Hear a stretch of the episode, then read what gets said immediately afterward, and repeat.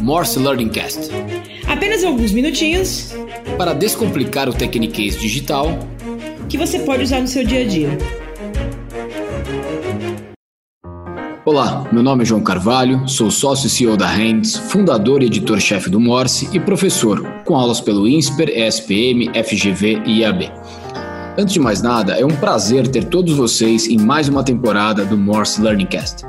Hoje vou falar de um outro conceito, ou na verdade, uma buzzword, que foi muito difundida em 2020: a transformação digital.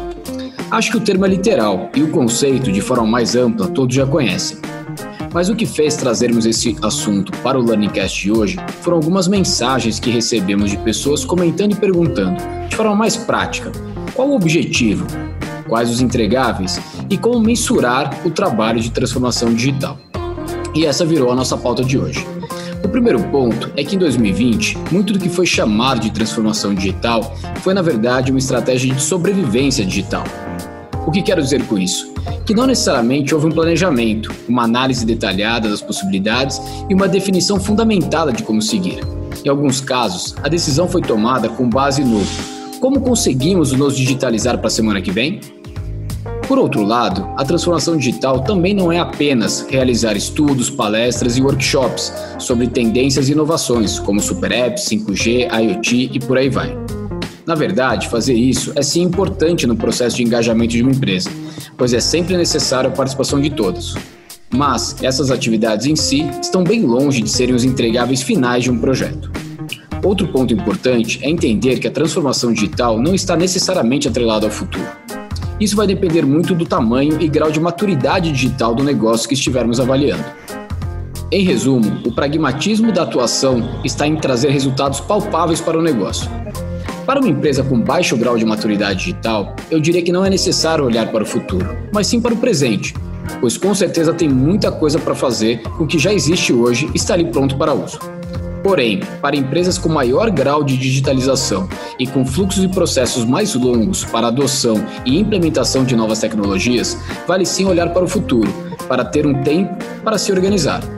Como, por exemplo, temos a indústria automotiva, que trabalha com ciclos de anos e que não pode correr o risco de não mapear uma tendência com antecedência e correr o risco de um novo produto ficar ultrapassado já no lançamento. Mas vamos à prática. Eu diria que a transformação digital pode ter alguns campos de atuação, mas gosto muito de falar de três: eficiência de processos, melhoria na experiência com o cliente e criação de novos produtos ou serviços. Perceba que vender mais, aumentar receita ou diminuir custos acabam sendo uma consequência dos pontos acima.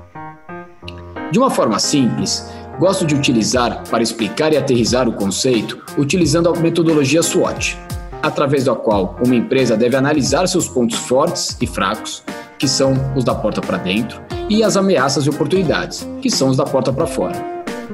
Ao ter esse diagnóstico, temos aqui um direcionamento claro de como podemos utilizar o digital em prol de endereçar desafios e oportunidades claras, objetivas e imediatas dentro de uma empresa. E já que estamos falando em diagnóstico, costumo dizer que a transformação digital pode se apresentar em forma de vacina ou anabolizante. Vacina quando encontrarmos a oportunidade de curar ou resolver um problema, seja ele um desafio ou uma ameaça, se tivermos utilizando a análise SWOT. Como exemplo, podemos falar sobre bancos e fintechs, que adotaram uma série de tecnologias para otimizar a experiência do usuário e diminuir o atrito no processo de onboard de clientes. O uso de reconhecimento facial e geolocalização são exemplos de tecnologias que substituem a necessidade de você ir até uma agência para levar o comprovante de residência e abrir uma conta. O anabolizante é quando utilizamos novas tecnologias com o objetivo de aumentar a capacidade de uma pessoa, produto ou serviço. Como exemplo, podemos citar o mercado de educação e o varejo, que durante a pandemia descobriram que o digital poderia ampliar a capacidade de alcance, de atendimento e de negócios da empresa. Ou algo mais simples como o Uber, que viu na tecnologia da geolocalização a possibilidade de um motorista otimizar ao máximo a sua capacidade de viagens no dia a dia.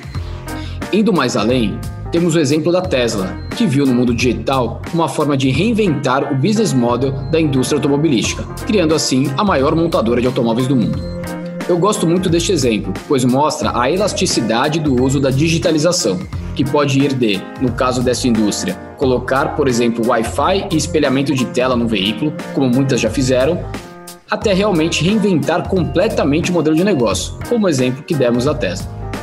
Por fim, podemos dizer que o papel pragmático da pessoa, área ou consultoria que assume a agenda de transformação digital numa empresa está em analisar a empresa e o mercado, analisar os desafios e oportunidades e olhar para as tecnologias disponíveis e entender como elas podem ser o agente da transformação. Definidos estes pontos e tendo uma clareza de quanto e quando se esperam os resultados, bem como a forma como estes resultados serão mensurados, fica bem simples trazer o pragmatismo para o escopo de um projeto de transformação digital em qualquer empresa. Espero que tenham gostado e até o próximo Morse Learning Cast. Obrigado por participar de mais uma edição do Morse Learning Cast. Maiores informações sobre o tema e o convidado do dia estão no descritivo deste podcast. Lembrando que, assim como qualquer outro idioma, a fluência no digital também está na prática do dia a dia. Se você gostou do conteúdo e do que está aprendendo conosco, compartilhe, porque quanto mais profissionais fluentes no digital ao seu redor, maiores as chances de avançar na digitalização de seus projetos e sua empresa. Obrigado e até o próximo Morse Learning Cast.